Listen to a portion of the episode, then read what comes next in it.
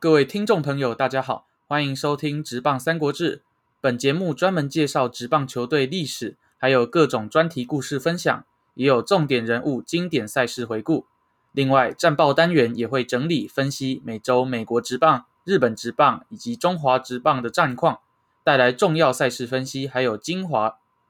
职棒三国志目前在 Spotify、Apple Podcast、SoundCloud、SoundOn、Google Podcast 等平台都有上架，希望大家可以订阅追踪本节目。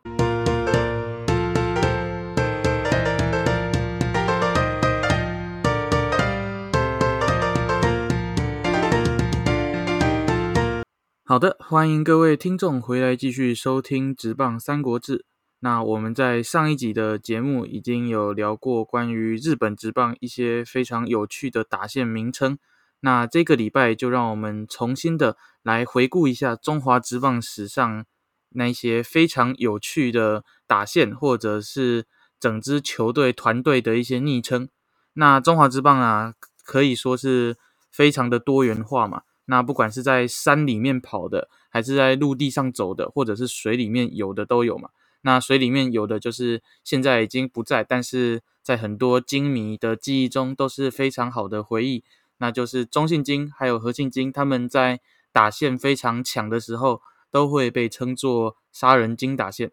那还有在陆地跑的，那当然像是我们熟悉的暴力熊打线啊，这一种都是。那在山里面呢，也有像是。统一师他们在二零零一零年代初期，那个时候由高国庆、张泰山跟陈庸基组成了这个高山鸡打线嘛。那再来还有像是陈泰他们在二零零七年的时候曾经组过一个传家显烤猪打线，所以这种烤山猪呢，在当时也是算是在山里面跑的嘛。所以我们可以看到中华职棒其实这些昵称也都是非常的有趣。那我们今天就来回顾一下。中华职棒史上有哪一些称号？那又有哪一些拥有非常特殊称号的打线？真的在整个三十二年来是打得相当的好的。好，那我们都知道呢，在职棒赛场上会让观众最热血沸腾的时候，就是在打出全垒打嘛。那我个人也也呢也是认为说，以对一个比较少看棒球的人的人来讲，到了现场会让他第一次感觉到。最兴奋的时候，通常就是在全垒打被击出场外的时候。那所以呢，其实一支球队有几名可以把球一棒击沉的强打者是非常的重要的。那当然呢，我们在这几年都可以看到这种非常强攻猛打型的棒球是非常常见的。尤其是大联盟在一波这个击球的飞球革命之后呢，大家的目标都已经改成了以全垒打为主。那不过呢，在九零年代之前那个时候，其实呢，打全垒打并不是大家所唯一追求的一个目标，而且以全垒打作为主要卖点的球员呢，也可以说是少之又少。尤其是以本土球员来讲，更是只有少数几个。像九零年代比较会打全垒打的本土选手，大概就是像林仲秋，或者是兄弟的李居敏啊，还有魏全龙、吕明寺。到到后来，俊国雄出现了，像是黄宗义，还有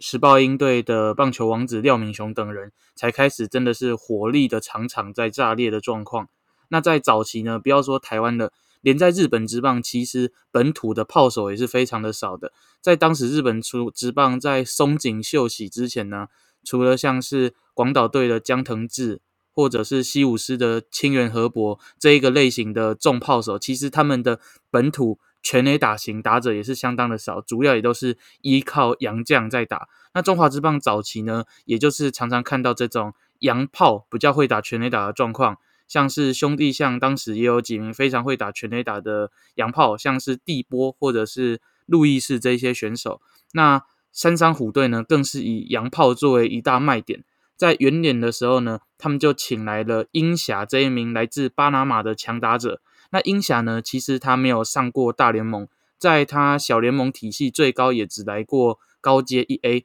那他也是因为在美国没有太多的发展，所以才改来中华职棒参加选秀会。那他在加盟三山虎队之后呢，也就马上拾起了他那个惊人的活力，让当时职棒元年草创期的球迷领略到了什么是全垒打的那种快感。他在元年呢就打出了十八发的全垒打，顺利的拿下当年的全垒打王。那他其实通算在他整个中华职棒的球涯也有打出一百二十轰的可怕成绩。那同时呢，他也是中华职棒首位完成百轰纪录的打者。那这个时候，其实通常三商虎队的打者就只有鹰侠是他们的主要的洋炮。那他们也在职棒元年拿下了一座季冠军。不过之后，他们因为打击有一些后段的严重断层问题，而且投手群也不太有办法承受住其他队的猛烈进攻，因此呢，三商虎队在后期的战绩都是蛮不好的。不过他们在职棒三年，也从多明尼加找来了另外一名炮手，就是康磊。那康磊呢，也跟当时英侠还有本土的重炮林仲秋。一起组成了当时非常好的打线。那到了这一年年底呢，他们球团又找来了戈雅。那这也是同时让这三名后来完成了三剑客称号的洋打者，同时在三山虎注册。那不过呢，因为当时的一些洋将规定，所以他们没有办法同时上场。加上英霞跟康磊各自有偶尔受伤的状况，所以他们到了职棒五年才首次合体。同时出现在先发名单上面，那他们在这一年的期间呢，也真真的可以说是为三商立下了很多的汗马功劳。他们的烟火秀也真的是非常的厉害。不过呢，他们都还没有三个人同场开轰过的成绩。那他们三个呢，也就被虎迷当时可以戏称为一个洋将的三剑客。那回顾这外籍三剑客在台湾的成初赛成绩，也可以说真的非常的好。除了我们刚刚前述的鹰侠之外呢，康雷他来到台湾之后，最大的卖点就是他优异的打击技巧，还有在垒间的破坏速度。那他除了这种打击方面稳定的贡献之外呢，他甚至在守备方面也是一名非常优异的二垒手。他也曾经拿下过。年度的金手套，那也跟英侠曾经有过二游的中中线的配合。那康磊除了拿下过打击王之外呢，他也曾经在职棒四年以二十轰的成绩拿下了全垒打王。所以康磊也可以说是当时三山虎队非常倚重的重要打者。那戈雅呢，主要是以他的速度为最大的卖点，他也曾经拿下过外野的金手套。所以这三名。外籍打者加在一起呢，真的可以说是见神杀神、见佛杀佛的等级。他们真的在当时整个中华之棒还算是一个投手制霸的年代里面呢，算是在打击方面引起的一股非常独特的风潮。接下来再有球队的打线被用这一种非常特殊的名称来作为一个特色的，那就是一九九九年的。中信金当时呢，他们被称作杀人金打线。那这个这条打线呢，就像是这个杀人精一样，真的是非常的可怕。尤其是里面的打者，大多数打击上垒能力都非常的好，有非常多打击率是超过三成的打者。像是当时的洋将游击手百乐，就有三成零二的打击率。另外呢，他也有十一轰。甚至最可怕的是三十四次盗垒的成绩，那三十四次还不是最可怕。当时他们的突击队长中外野手雀壮镇有五十一次的盗垒成功，那这个也可以说是杀人精打线当时的卖点啦，就是打击技巧跟速度都非常的优异。像我们后来知道统一师的阿罗威陈连红这个罗总呢，他虽然在后期看起来是比较属于这种重炮型的体格。不过呢，他在初期和信金时代呢，也是有过十三次盗垒成功、三乘三一打击率的一个年代。那还有其他像是雀树木也有过十一发的全垒打。那当然说到全垒打，这就是他们的中心棒次亚力士最在行的了。亚力士就是 Alex Cabrera。那他后来呢，也曾经。短暂的上去过大联盟，那在西武师时期加盟日本职棒之后，真的是蜕变成一名非常可怕的传奇洋炮。他在日本职棒都有缔造过单季五十轰的这种可怕成绩。那当时亚力士在和信金呢，一九九九年的球季也有过十八轰三乘二五的打击率。那另外也有像他他们的主战捕手王成浩，在当时也有三乘一零的打击率，还有后来在。中信金时期变成主力打者的看板球员洪启峰，在当时也打出了十三发全垒打，二十四道，还有三乘三三的打击率。还有像是从统一转账来到何信金的李坤哲，在这一年也有三成零六的打击率。我们可以看到他们的杀人金打线可以说是非常的豪华，打击率一字排开，都非常的整齐，清一色几乎都在三成以上。而且盗垒方面也有相当多球球员是有办法攻城略地的，加上中心打线亚力士跟洪启峰等人都有对对手可以造成一棒击沉的能力。那他们当时呢，投手群也是非常非常的不错。除了三位本柱，就是凯文、郭李建夫跟郭元志之外，也有像是高剑山、马来宝，还有钟凯利以及其他相当多的羊头，都相当的不错。那像是凯文跟郭李建夫呢，也都有十五胜，并且在三成以下的防御率。那郭元志呢，则是更惊人的二点三四防御率以及九胜的成绩。那中信金，但当时还是和信的时候呢，他们在一九九九年也有打进了当时的中华职棒总冠军战。那这这里先说一下，一九九九年是他们叫被叫做和信金的最后一年，他们隔一年就改名叫中信金。那他们在一九九九年的总冠军战跟魏全龙真的打的是非常的火热，除了在打击还有投手的这些场上对决火热之外呢，在发生冲突的打架也是非常的。火烫，像是魏全龙的洋炮大地士，还有巴威特对上何信金的捕手黄君瑜，还有王成浩，在本垒的两次冲突攻防战，那个影片到现在都还是非常的有名。那这也是当时何信金因为打线非常的完整又可怕的状况之下，让他们获得了和杀人金打线的这一个称号。那接下来呢？在经过了一两年的沉寂之后，二零零二年，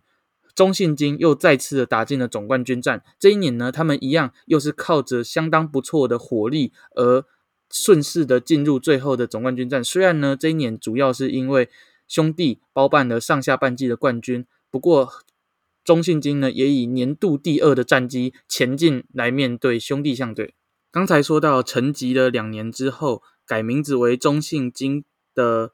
和信他们在这一年二零零二球季又开始创造出了一组非常强力的打线。那这条打线呢，虽然在当年没有帮助和中信金拿下任何一座的季冠军，不过其实他们在上下半季距离龙头的兄弟其实都只有四场，还有四场半的战绩，并不是说完全被海放的状态。那主要归因于呢，他们在当年投打两端都有相当多优秀的选手。像是我们等一下要说到杀人精打线的成员之外，还有他们的投手群。当年最强大的投手就是他们的王牌宋兆基。宋兆基拱 G 在当年有十六胜二点一三的成绩，甚至他的 WHIP 值就是每局被上垒率不到一。那另外中山裕章这名来自日职的球员呢，也不遑多让，整年度打完也有二点八零的防御率，还有十二胜的成绩。另外，像是高剑山，还有另外一名日籍选手小快山雅人，也是他们非常倚重的投手重心。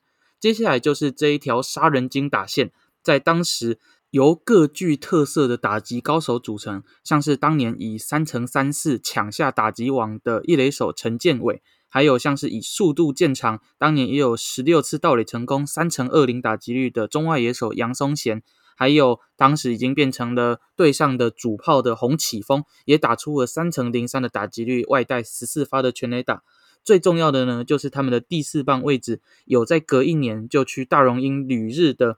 重炮手陈文斌。陈文斌呢，也在当年中信金时期打出了二十发的全垒打。那除了这些球员之外呢，也有像是刚说到的阿罗维、陈连红，还有几名新秀，像是曾汉洲、黄桂玉跟季俊林等人，也都有相当不错的成绩。那他们也靠着这一条打线，顺利的稳住了年度第二名的成绩，进入了当时兄弟已经先拿一胜的总冠军战。那在兄弟只要再拿三胜就可以封王的状况之下呢？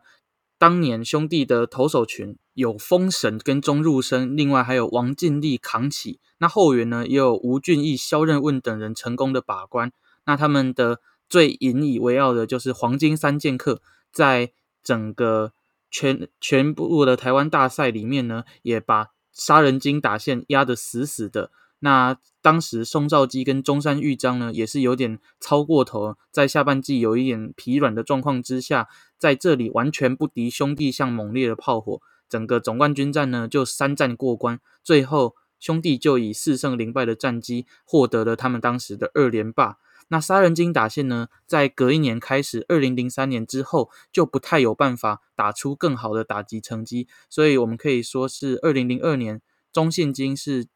最后几年以来打击成绩最好的一次的。那我们都知道，中信金其实最大的卖点通常都是在他们的投手群，像是后来尼福德等人这一群本土投手都表现的相当不错。那我们就顺势接着介绍当年他们打败了杀人精打线的兄弟，他们所组成的这一个黄金三剑客。那黄金三剑客的成型呢，是从三商虎队的蔡丰安在虎队解散之后，来到了兄弟象队，而兄弟呢，也在二零零一年的两次选秀会上面，分别选了彭正敏还有陈志远。那彭正敏虽然他在新人年的上半季并不是打得非常的好，但是他在慢慢的试完水温之后，适应了整个中华职棒的强度，那开始呢跟陈志远、蔡丰安组成了闻风丧胆的黄金三剑客。那除了这个称号之外呢，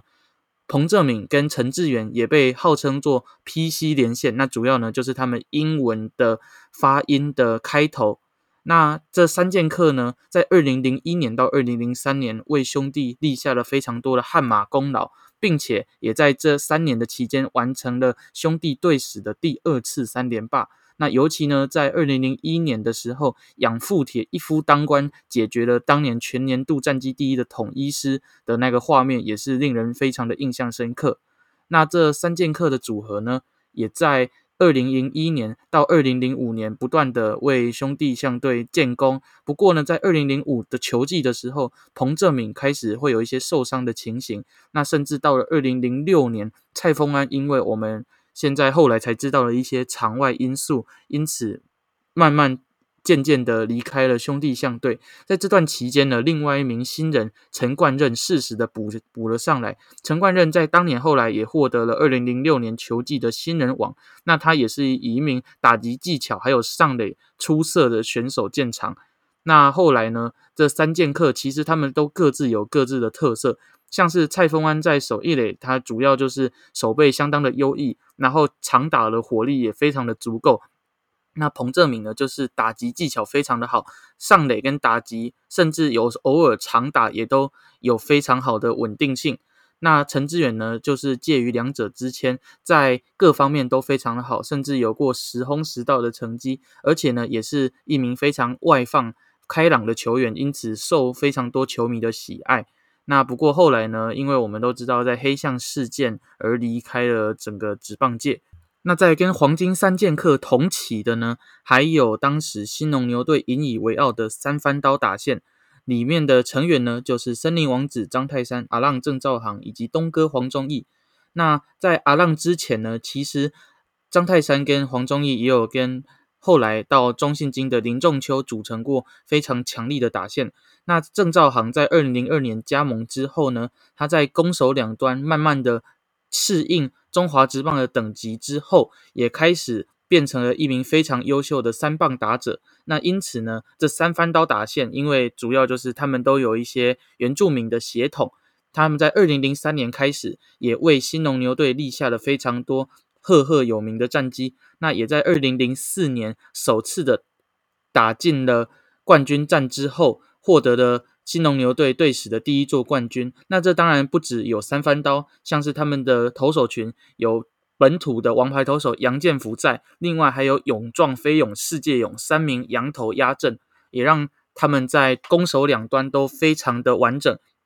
那三番刀的成绩真的可以说是维持的非常的久，都有非常优秀的火力展现，像是东哥黄忠义到了二零零六年、零七年。到了生涯尾声，甚至都还可以以代打的身份，总教练代打打出了满贯全垒打，这个我们都还印象非常的深刻。那张泰山呢，甚至也有过连续三年都有单季二十轰，甚至几乎每一年都是三成以上的成绩。那还有郑兆航，他的打击率虽然差不多平均下来是落在两成八、两成九左右，不过呢，也常常会有得点圈打击率非常高的状况在。那他们也都。除了打击方面，手背也都相当的稳定，因此呢，他们也可以说是中华队的常客。这三番刀也都非常多次入选中华队为台湾征战。那除了三番刀之外呢，其实新农牛也有过另外一组组合，就是三块刀。三块刀呢，主要就是由前面有两名，还有第九棒这个九一二连线都是速度非常好的选手，像是火哥张建明，还有库龙曾华伟以及杭昂搞诶张家浩，他们三个呢。像是张家浩这一名有非常俊秀外表的选手，在当时球迷间也是非常的有人气。那他们三个人呢，也都以速度快，还有手背相当的稳定来著称。因此呢，新农牛队也在三分刀还有三块刀的加持之下，在二零零四年到零五年获得了新农牛队队史唯一一次的二连霸。那这这一个打线呢？虽然他们在零六年到零八年的期间战绩是相当的不好的，不过零九年因为在球队删减的状况之下，有特别的选秀会，还有当年的新人选秀会，新农牛也选到了林奕泉，那加上选到了谢家贤，他们在当年在开季之前就有有了一组闻风丧胆的全泰危险打线，那这一组打线呢？在当时，二零零九年也是打得相当的不错，尤其在球季开打之后，新农牛整队的火力状况都上升到了巅峰。从他们的第一棒开始到第九棒都有非常好的成绩，也让球迷扩大了这个打线的称号，变成了我让全泰危险轰死你打线。那这个火呢，就是火哥张建明，第二棒阿浪郑兆航，中间的全泰危险当然就是林奕泉、张泰山、威纳斯还有谢家贤。那轰呢，就是达轰郑达宏，邓石阳也是从。米迪亚暴龙来到了新农牛队之后，打得非常好的二垒手。那这个你呢，则是从中信金也是特别选秀会来到新农的捕手李义伟。这一条打线各自呢都有非常好的成绩。除了中心棒次的全太危险之外呢，郑达宏、邓石阳跟张建明的打击技巧也非常的好。李义伟呢，则是偶尔就会来一支长打的展现。那因此这个打线也帮助新农牛队在当年的。打击可以说是联盟最好的。那不过呢，在当年他们投手群并没有办法有太好的压制力之下，也没有办法拿下任何一座季冠军，而可以前进最后的总冠军战。那而且这一条打线呢，在季末由于谢家贤和李义伟再度的有牵连到关于假球跟母队有关的风波之后呢，也正式的离开了中华职棒，也让这一条可以说是中华职棒。最长的打线称号的打线正式的解体了。不过在这之后，新农牛队也进入了几年的沉寂，尤其是二零一一到一二年的整个因为全本土的政策，而让整个球队的投手大崩盘，也衍生出了后来恶名昭彰的新农八壮士，就是全队上下只剩下八名投手可以用的惨况。他们也到二零一三正式变成义大犀牛之前。整队的战绩都是相当的不好。那在变成义大犀牛之后呢，他们也再度又有另外一组打线的名称，就是在二零一五年所组成的火龙果打线。那这个打线的名称也是非常的有趣。不过他们的成成员呢，基本上就是由火哥张建明，还有旅外回归的胡金龙、高国辉所组成。那这个打线呢，其实是非常强力的前三棒，再加上后面的。林奕泉、郑达宏，还有原本有的杨冠威等人，义大犀牛其实他们的打线在一三年到一六年期间，也可以说非常的优异。不过在一五年之前，他们遇到最大的状况就是打线断层太严重，通常在前面五连星之后，六七八九棒都没有办法有适时的推进跟加深伤害的机会。因此敌队呢，只要专心的面对完前面五棒，甚至虽然有留下任何的危机，但是只要面对到后段棒次，就可以顺利解决的状况，也是在一四一五年义大犀牛都差临门一脚进入季后赛的重要原因之一。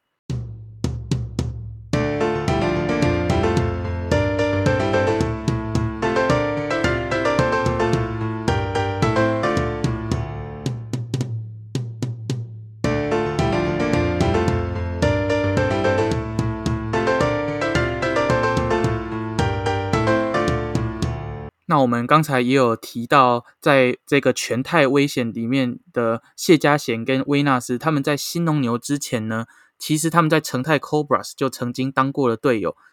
谢家贤在二零零三年随着纳鲁湾的球员一同来到了中华职棒之后，变成了成泰，当时还叫成泰太阳全队上下少数能打的主要球员。那在二零零四年呢，谢家贤也曾经跟短暂来过台湾的三垒炮手威利斯组成非常好的连线。不过威利斯后来在找借口回到母国之后呢，整个成泰的攻击火力又稍微下降了。到了二零零五年，谢家贤再度的变成球队唯一的主力之后，当时由来到台湾的威纳斯还有马利欧组成了另外一组非常有火力的打线。那当时球迷也把它叫做下马威打线，也是再度的以谐音来取名的。那全队上下呢，除了下马威之外，前面两棒的郭明仁、杨瑞智，后面的邓石阳，还有从统一转队来到。成泰 Cobras 的吴朝辉、罗敏清还有柯建峰也都有非常好的打击成绩，因此呢，他们全队上下也被称作毒牙打线。那前面的两颗毒牙就是郭明仁跟杨瑞智，因为打击能力也都非常的好，也被称作开路双毒牙。那这一条打线呢，在二零零五年真的是非常的优异，加上投手阵容有林英杰、林恩宇还有许竹健，中继部分也有李明静这些本土球员。投手非常的给力状况之下，也让他们顺势的拿下了上半季的冠军。虽然是以加赛的方式，那那也是另外一个故事的。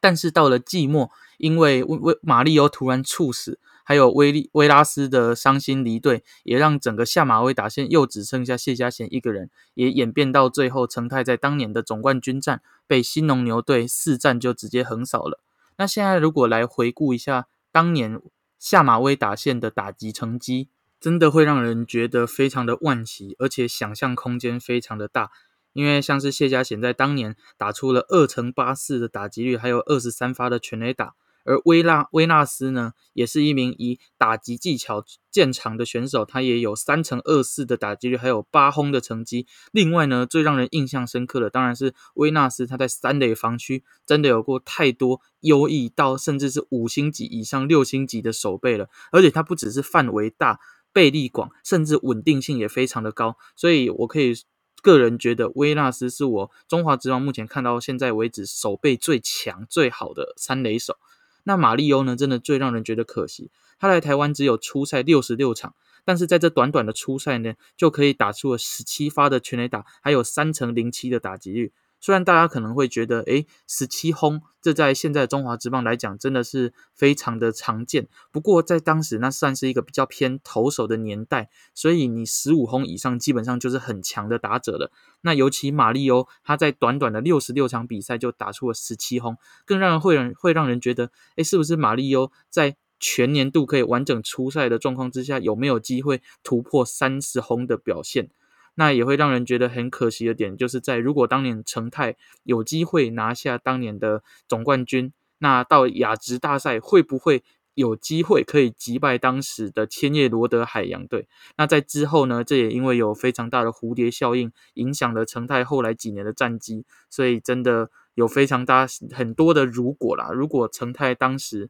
有这一些机缘巧合都可以度过危机的时候。其实成泰真的是一支非常强的球队。好，那我们继续把这个时间线来到了两年后，就是二零零七年，成泰在这一年再度的组成非常强悍的火力串联，同样是以谢家贤为中心，再搭配从统一来到成泰的林宏远、王传佳，还有外籍炮手考飞。在这四个人也都是非常强力的全垒打高手集结之下，又以谐音再次完成了“传家显烤猪”的这一个称号。那他们呢，也真的把当时的对手当做山猪在打，打的是非常的强悍，而且再加上当时他们的其他打者也都有非常好的成绩之下，他们在整个二零零七年上半季。打完整团队的打击率来到了三成零四，而且全垒打量也是非常的多。那在当时统一还有蓝牛也是以打击见长的球队夹击之下呢，成泰能以火力真的单纯，他们当时只有火力，因为他们的投手群表现真的是非常的糟糕，在整个上半季打完。只有五点二七的爆高防御率，甚至下半季打完是更糟的。不过他们上半季以能以半季防御率五点二七拿下季冠军，也是真的非常的强大。那除了我们刚说的传家显烤猪之外呢，他们的后段中心打线也都有很好的成绩，像是周董周思齐，他在当年半季打完就有五轰三成零二的打击率，高伟邓石养跟黄世豪等人也都有非常不错的火力贡献。那再加上前面两棒的郭明仁、杨瑞智还是一样稳定的发挥之下呢，也让成泰顺利的拿下了队史的第二座季冠军。那他们的下半季呢，则是直接往下掉，因为考飞在要帮荷兰队打港口杯的时候，必须要回国。那再加上整个球队的体力状况已经下滑到一一个指标了，再加上投手群的表现一样没有办法有太好的表现，因此呢，整队在下半季顺势掉到了第六名，也让完成了中华职棒史上第第一次这么大的落差。当然，我现在是撇除掉时报鹰和二代鹰的当时的一个战力落差而言。整队都是同一人马，在上下半季有这么大的差距，这还是第一次。那最后呢，他们也在季后赛的第一轮就被统一师三战刷刷过去的。那所以这也是成泰 Cobras 最后一次出现在中华职棒季后赛的赛场上。不过呢，当时这一个火力连线非常强悍的传家显考猪，也真的是让蛇迷都是一个非常好的回忆。那说到二零零七年呢，就不得不提同时期的另外两支以火力建厂的球队，就是统一 Seven Eleven 狮队跟暴力熊打线的 La New。那 La New 呢，在当年其实就已经有非常强悍的整个暴力熊打线。那暴力熊打线呢，里面又包含了从美国回来的陈金峰跟林志胜所组成的这个圣母峰连线，以及呢，在几年前，就是二零零五年。的时候，林志胜就已经跟石志伟组成过的这个圣石连线。那在这三名球员为主体，再搭配像是黄龙毅这一名非常可怕的核弹头，还有一垒的金手套打击也是非常好的潘宗伟辣爸，另外也有像是贝兹等霸汉这一些洋炮的贡献之下呢，他们在二零零六到二零零八年打击火力也是非常的强大，足以抗衡当时头打两端都非常均衡的统一师队。那统一师队呢？当时也可以号称是一个无差别打线，因为全队的打击火力真的都是非常的可怕。从前面的第一棒杨森延延续下来，到高国庆、潘武雄、陈连宏、刘福好，还有最可怕的杨将布老爷布雷等人，都有非常可怕的打击成绩，甚至连捕手高志刚也是一名打击非常优秀的捕手。那在这样的状况之下，两队在二零零六年还有二零零七年的总冠军战真的是打得你死我活。虽然在零六年蓝牛熊队基本上是以碾压的方式四战解决了统一师，但是到了二零零七年的总冠军，真的是可以说直棒史上最全垒打烟火秀炸不完的一次，在当时。整个系列赛打出了二十二发的全垒打，除了是中华职棒的纪录之外，另外也超越了世界纪录的十七支。另外两队各十一支全垒打，也都破了联盟的纪录。加上呢，他们七战都出现全垒打，也是历史上的第一次。所以这个整个系列赛真的可以用全垒打来直接当做二零零七总冠军战的一个代名词。那加上。蓝牛呢，他们也曾经有过单场四轰，就是在 Game Five 的时候，陈金峰、林志胜、黄龙毅跟蔡建伟所达成的。那统一呢，也在系列战连续六场比赛，除了第七战之外，前面六场都有发挥。那虽然他们第七战没有全垒打，但是靠着费古洛整个可怕的一四七特工之下，顺利的收下了魁违的。三年的第一座冠军，统一呢，从这一年开始，也靠着几名打线核心，像是高国庆、杨松贤、陈连宏、刘福好、潘武雄，完成了队史首次的三连霸。而且在零九年之后，一一一二一三又再度连续三年打进了总冠军战，三年的期间也拿下了两座的冠军。其中，二零一一年开始，因为陈庸基跟张泰山又加盟了统一师队，也让他们跟高国庆组成了高山鸡打线。那这在二零一三年呢，也再度的击败了义大犀牛，四战横扫，打下了另外一次的冠军。那他们统一师呢，在这之后虽然经过了几年的沉寂，不过在一八年开始又再度的有打进总冠军战。那他们在今年，呃，也就是去年的二零二零年，也再度完成了外野三鬼这个全新的打线组合。三鬼的成员呢，就是分别包含了陈杰宪、苏志杰跟林安可三个人呢，也都各因为原本不是外野手，最后成为外野三鬼而成为另外一个趣谈。那他们三个的打击成绩呢，也真的就不用我再多加赘述了。在这几年来讲，我们球迷都是有目共睹的。不过，在新的一年受到弹力球的影响，不知道在整个打击上面会有多大的落差，这就是我们在整个新赛季可以观战的重点。不过，我个人认为呢，以他们三个的击球形态，其实还是非常的好的。像是陈杰宪，基本上他因为弹力球可能会让他多了几支全垒打，但是陈杰宪他其实原本的火力贡献的目标就不是在全垒打上面，而是积极的上垒还有抢攻的战术。这个我觉得就不太会因为弹力球而有大受影响。那林安可跟苏志杰呢？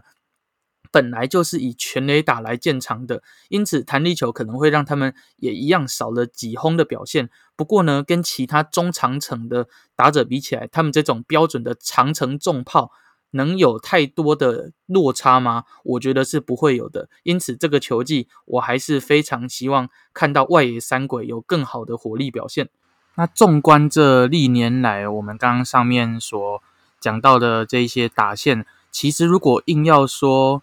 分出一个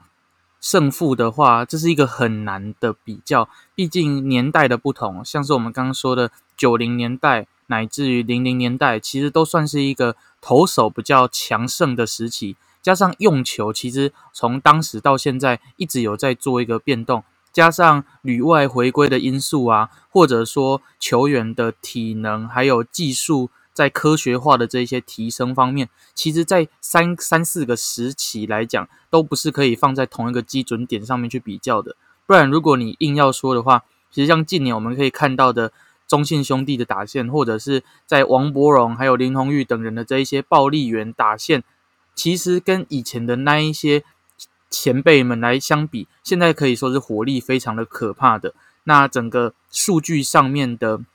数字呢，也可以差，也可以说是差了非常的多，所以我会认为说，我们的打击固然是有在提升的，但是如果硬要跟之前我们刚念了这么多打线来做一个比较的话，只能说是相当难去做一个对等的数字转换的。不过呢，以我个人来讲，我还是认为像是那杨绛的三剑客，是我觉得火力在一个年代，如果我们讲同期的。球员来说是相当突出，跟现在来比，是跟其他平均值的球员来说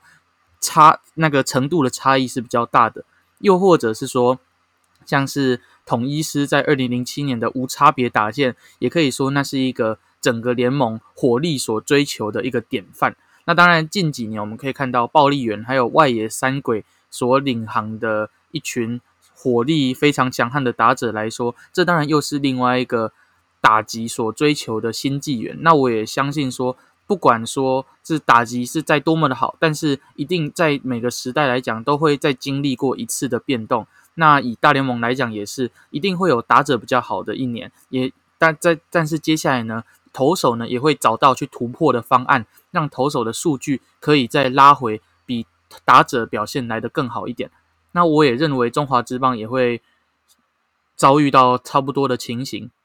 当然呢，我们直接用外力的方式改变了用球，这一点也可以说是会直接影响在账面上面的数据的。不过，如果说到的是球员本身的能力的话，我觉得投手的养成这一块必须要有更完整性的培育，还有去让他适应。一军的赛场的能力值这方面必须要做得更加的好。那我当然也知道，这是目前职棒中华职棒来说所面临到的投手养成的一个状况。那这也是我们一再一再重复的说明，如果我们在国际的赛场上要打得好，那我们的投手真的就必须想到一个突破的点。那以上呢就是这一期的职棒三国志的分享，希望你会喜欢。喜欢的话呢，也记得在 Spotify 或者是。KKBOX 还有 SoundCloud、Apple Podcast 等平台都可以按赞或者留言分享。那谢谢您的收听，我们下次见，拜拜。